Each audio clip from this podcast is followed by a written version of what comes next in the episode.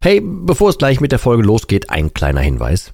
Ich lade dich herzlich zu meinem kostenlosen und brandneuen Webinar ein, wie du die Alkoholsucht dauerhaft hinter dir lässt. Es ist vollgepackt mit Einblicken, persönlichen Geschichten und praktischen Tipps, wie du diesen blöden Alk endlich dauerhaft hinter dir lassen kannst. Ohne Verzicht und ohne ständige Rückfälle. Melde dich gern kostenlos an unter www.drymind.de slash Webinar und such dir einen für dich passenden Termin aus. www.drymind.de slash Webinar und ich freue mich, dich dort zu sehen. Und jetzt viel Spaß mit der Folge.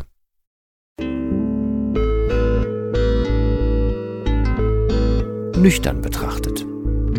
Der Nie wieder Alkohol Podcast.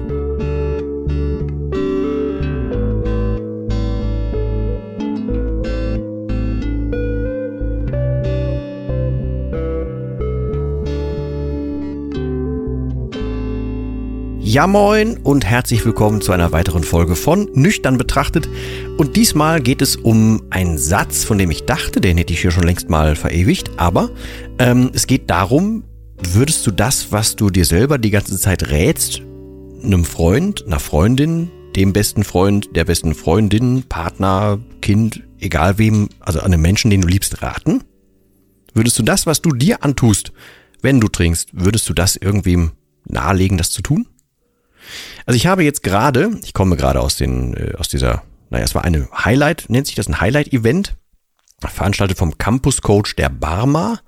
Ähm, da haben wir gerade mit mehreren Menschen, ähm, ich versuche die auch alle mal zu verlinken, ähm, die alle irgendwie eine, also entweder hatten die selber mit Alkohol zu tun oder kamen aus dem Fachbereich. So, und da haben wir gerade öffentlich gesprochen. Ähm, und im Prinzip ist bei allen hängen geblieben, also bei allen rausgekommen und bei sich privat und bei jedem Einzelnen hängen geblieben, ähm, dass sobald sich alle um sich selbst gekümmert haben und mit sich selbst klargekommen sind, gelernt haben, sich selbst zu lieben und so weiter, dann hat das mit dem Alkohol aufgehört. Also auch schon in kleineren Schritten vorher natürlich, aber ähm, also was das große ganze Verständnis anbelangt. Da würde ich mich jetzt auch nicht ausnehmen. Ähm, ich bin ja früher auch einfach vor unfassbar vielen Dingen an sich weggelaufen. Ähm, ich wusste es damals natürlich an, auf der einen Seite noch nicht besser, also sowohl was den Alkohol anbelangt, als auch das, was das Weglaufen an sich anbelangt. Ähm, aber ich habe auch einfach super viele Dinge vor mir hergeschoben. Ne? Ich habe mir eine Traumwelt aufgebaut. Ich habe mir geglaubt, äh, was ich mir da so den ganzen Tag erzähle, obwohl dann nichts dabei war, was das irgendwie, ähm, naja, untermauert hätte und so. Ähm, und ich habe mich ja, wie ich das hier schon oft gesagt habe, von diesem blöden Berater sehr, sehr eindringlich beraten lassen. Und ich nutze ganz oft in den Mentorings so die Frage, boah, ist das schlau, was du da gerade machst? Oder warum machst du das? Oder ey, wieso kommst du auf die Idee? Oder warum kommst du gerade auf so einen Saufdruck und wieso merkst du das selber bei dir nicht und so weiter? Ähm, und in der Regel kommt dann ganz oft so, boah, nee, das würde ich ja keinem anderen so raten.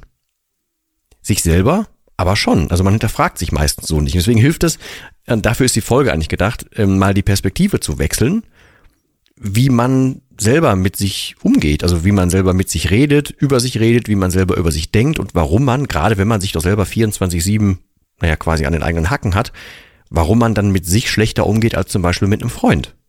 Also man hat ja eigentlich auch Werte, wenn man mit seinem sozialen Umfeld umgeht, ne? Der eigene Werte, man hat einen Anspruch, man weiß, warum man mit Menschen befreundet ist, man weiß, dass man denen zu Hilfe eilen will, man weiß, dass die nachts anrufen könnten und man springt raus für die und so weiter. Äh, für sich selber macht man das aber kaum. Es sei denn, man beschäftigt sich aktiv mal damit. Und das habe ich ja inzwischen, also das tue ich inzwischen glücklicherweise mit mir oder darf ich inzwischen mit mir tun. Ähm, und natürlich solche Dinge wie, wie äh, ein Urvertrauen oder ähm, ne, was ursprünglich ja mein Anfang war, dass ich einfach super viel geschwitzt habe äh, und deswegen ja dann angefangen habe zu trinken, weil für mich war Alkohol ja normal, um aus diesem Schwitzen loszukommen. Dann habe ich gemerkt, auch der Alkohol hilft mir und habe weitergemacht. Statt mich aber damit zu beschäftigen, warum ich schwitze, habe ich einfach nur das Symptom damals bekämpfen wollen. Und das hat mir ja scheinbar besser dann auch gereicht. Ich wusste es damals noch nicht besser, da war ich Anfang 20 oder so. Ähm, aber heutzutage wüsste ich, ja gut, wenn mein Körper das so macht, ist das die eine Sache. Da kann ich ja nichts für. Wenn ich aber merke, ich bin zum Beispiel total nervös im, äh, im Kontakt mit anderen Menschen und schwitze deshalb, also in meinem Fall, ähm, dann sollte ich mich ja doch damit beschäftigen, warum bin ich denn da nervös? Also habe ich da irgendwelche übertriebenen Erwartungshaltungen an mich? Ähm, Oder warum kümmert mich die Meinung von den anderen? Warum ist das wichtig? Ähm, kann ich, bin ich nervös, weil vielleicht ich das Gefühl habe, was bei mir damals tatsächlich der Fall war, mein ganzes Kartenhaus fällt zusammen ähm, und kann ich das nach außen nicht, nicht aufrechterhalten? Das war halt für mich damals alles ziemlich, also vieles davon, ziemlich viel Anstrengung. Später natürlich am, am meisten. Ne? Ich habe ja dann, dann, also ich wollte ja dann oder habe ewig weiter getrunken, weil ich dachte, ne, irgendwann hast du so viel getrunken, dann schwitzt du nicht mehr. Aber das war fast in, in also ich sag mal, in 95 Prozent der Fälle nicht der Fall. Ich habe viel mehr geschwitzt als sonst. Ich war ja auch aufgedunsen ohne Ende durch den Alkohol. Das hat dann also gar nicht mehr funktioniert. Habe aber weiter getrunken, weil ich noch dran geglaubt habe, das wird bestimmt, bestimmt irgendwann so. Aber dadurch, dass ich mehr getrunken habe, war ich ja noch mehr in dem Versteckmodus, also war ich wieder innerlich aufgebracht, also habe ich noch mehr geschwitzt und so weiter. Du kannst dir das jetzt vorstellen, ne? Also macht nicht so viel Sinn und ist ein sich selbst betreibendes Perpetuum mobile quasi, also nur in die völlig falsche Richtung und energetisch nicht ganz so schlau. Naja, und das klappt halt erst, seitdem ich eine, eine, also klappt besser, seitdem ich eine vernünftige Sicht auf mich habe und tatsächlich, seitdem ich weiß, dass alles, was ich in diesem Leben inzwischen haben darf, dass das real ist, habe ich einen viel, viel ruhigeren Puls. Als simples Beispiel, früher beim Tennis, ne, dann gibt's ja Mannschaftsspiele, steht man dann ganz oft viel rum, bis man dann irgendwann dran ist. Ähm, gerade wenn man wie ich halt doppelt spielt, was erst am, am Ende gespielt wird, also werden vorher sechs Einzel gespielt und dann irgendwann erst das, das Doppel und so. Dann habe ich normalerweise den ganzen Tag da auf der Anlage verbracht und habe geschwitzt wie, wie sonst was, weil ich war dann, dann aufgeregt und dann musste ich ja doch ein bisschen trinken, aber dann wollte ich halt nicht so viel trinken, dass ich nachher nicht mehr spielen konnte. Also war es ein schmaler Grad ähm, und ich habe trotzdem, weil ich die ganze Zeit nervös war und dachte, boah, das fällt doch bestimmt irgendwann auf, dass ich hier so viel trinke und dann muss ich jetzt so viel trinken, dass ich nachher auf dem Platz noch funktioniere und dann habe ich ja noch gehustet ohne Ende. Also ich war halt so ein, so ein nervöses Handtuch. Ähm, und heutzutage, seitdem ich nicht mehr trinke, und das ist jetzt schon, schon, schon da jetzt der zweieinhalbte Sommer, wo ich auch tatsächlich, also der zweite Sommer, wo ich wieder spielen kann, also körperlich spielen kann ähm, und auch einfach dann nüchtern dabei bin, ich fühle mich einfach da inzwischen sauwohl. Also ich spiele nicht nur besser, ich fühle mich auch vorher wohl. Das ist alles passé mit meinem, also ich, ich reite jetzt auf dem Thema Schwitzen rum, das ist mein Fall, das musst du für dich bitte adaptieren und, und übersetzen, ne? Das, was dich dazu treibt, sei es Entspannung, Stress, ähm, Erwartungshaltung, Druck, ähm, Dinge, die du vergessen willst, whatever. Ähm, aber als ich das für mich geklärt habe, als ich für mich rausgefunden habe, so, ich bin erstens jetzt viel mehr in meinem Leben angekommen, also mein Kartenhaus fällt nicht mehr zusammen, ich bin nicht mehr auf der Flucht. Ich habe also einen ruhigeren Puls. Da war das Thema an sich schon mal ein bisschen gegessen. Dazu habe ich mir halt irgendwann Werkzeuge gesucht. Was ist denn tatsächlich, wenn man so schwitzt? Und dann gibt es halt da verschiedene Deos zu. Es gibt so Hemden, die man drunter ziehen kann. Es gibt alle möglichen Lösungen. Habe ich mich früher nie mit beschäftigt, aber erst seitdem ich weiß, ja, da ist irgendwas, da kann ich persönlich aber gar nicht mal sowas für. Ähm, mag ich aber so nicht, also suche ich mir eine Lösung. Und das führt halt zu einer Lösung. Und zu einem ziemlich ruhigen Puls und zu viel Bock auf ein langes Leben. So. Und das heißt, ich würde mir doch, wenn ich jetzt heutzutage, also wenn ich jetzt zum Beispiel mit meinem 20-jährigen Ich reden dürfte, dann würde ich mir so ein paar Hinweise geben.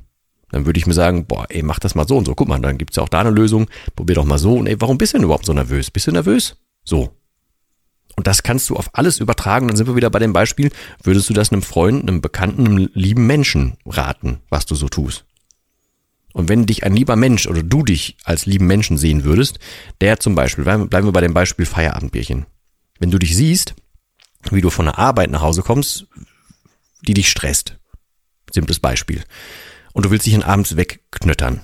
So, dann, und wenn du das zu oft machst, dann wird doch der Freund, die Freundin irgendwann neben dir stehen und sagen, ey, ist nicht gesund, was du da machst, guck mal, wie du aussiehst und guck mal deine Haut und ey, du vernachlässigst da was und guck mal, du schläfst nicht gut und boah, guck mal, wie du am nächsten Morgen aussiehst und ey, du übertreibst es ein bisschen am Wochenende und so weiter. Also diese ganzen, je nachdem, wo du gerade in deiner, ich sag mal, jetzt in Anführungsstrichen Alkoholiker-Karriere so steckst, ähm, da gibt's ja die ersten Anzeichen und wenn man die wahrnimmt, das würde man bei einem guten Freund, einem guten Bekannten halt einfach irgendwann sagen.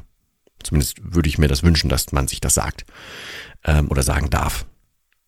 Naja, und dann würdest du, glaube ich, vielleicht auf einen Trichter kommen oder halt so am Ball bleiben, bis du dem Menschen helfen kannst. Du siehst das ja von außen besser als man selber. Du weißt ja selber, dass man in so einem Film gefangen ist. So, und deswegen versuch mal diese Perspektive einzunehmen, was du da so tust, was du dir antust. Also mit zum Beispiel wenig Schlaf, schlechter Ernährung, Versteckspielen, schlechtem Gewissen, schlechter Haut, whatever versuch das mal auf diese Art und Weise einfach zu betrachten. Nimm ganz viele alltägliche Situationen bitte. Und dann, wenn du das gemacht hast, dann nimm auch ganz viele Situationen, wie du mit dir redest. Um auch dann aber beim Tennis zu bleiben, da sagt man ja auch ganz oft, boah, bist du blöd. Was spielst du denn da für einen Ball? Warum spielst du das denn nicht so und so? Da redet man ja auch mit sich. Und ich bin inzwischen felsenfest davon überzeugt, je mehr man ähm, sich damit beschäftigt, wie man mit sich spricht, umso liebevoller geht man auch mit sich um. Weil man spricht ja mit sich selber teilweise auch so, wie man wieder mit einem guten Freund nicht sprechen würde. Man beschimpft sich ja selber auch schon mal oder sagt, boah, du bist so blöd. Das sagt man ja normalerweise einem, einem Menschen, den man mag, nicht. Also redet mal mit dir oder rede mal mit dir selber. Deswegen sage ich zum Beispiel auch nicht alles, was ich heutzutage habe und das, was ich mache und so, sondern bei mir kommt fast immer ein, was ich haben darf, was ich machen darf. Also ich bin halt aktiv dankbar dafür. Aber das ist halt auch eine, also das musste ich mir auch erstmal angewöhnen. Aber ich laufe deswegen, weil ich sowas mache und weil ich auf so Kleinigkeiten Wert lege, sehr, sehr dankbar durchs Leben heutzutage. Und das befeuert mich jeden Tag aufs Neue in dem nüchternen Leben. Also das ist ja auch dann, das ist dann wirklich ein Perpetuum mobile nur in die richtige Richtung. Also, lange Rede und vielleicht hoffentlich etwas nachhaltiger Sinn. Versuch mal dich als besten Freund, als beste Freundin zu sehen. Und dann behandle dich gut und gib dir mal gute Hinweise und dann halt dich mal dran. Das würde ich dir raten. Einfach mal durch die Brille von jemandem extern gucken und ähm, das ganze Liebevolle, was man Menschen mitgibt, die man mag, das ganze Nachhaltige, das ganze Aufopfernde, sich auch mal selber angedeihen lassen. Das würde ich dir tatsächlich raten, weil dann kommst du sehr schnell, wenn du dich mit dem Thema, wenn negativ mit dem Thema Alkohol beschäftigst, sehr schnell auf den, auf den Trichter, dass das alles in Summe eine, keine gute Idee ist und dass es keine Option ist, nicht aufzuhören. Ja, und deswegen trete ich hier an. Wenn du noch ein bisschen Infos haben möchtest, guck mal bitte in die Show Notes.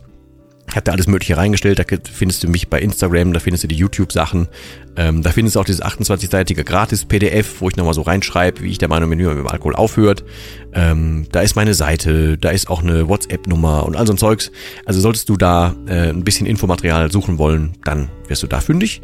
Ansonsten bedanke ich mich wie immer für deine Zeit, dass du mitgehört hast und dass du mit dran geblieben bist. Ich hoffe, wir hören uns in der nächsten Folge wieder. Und bis dahin verbleibe ich wie immer mit meinem letzten Wort und das heißt hier Tschüss.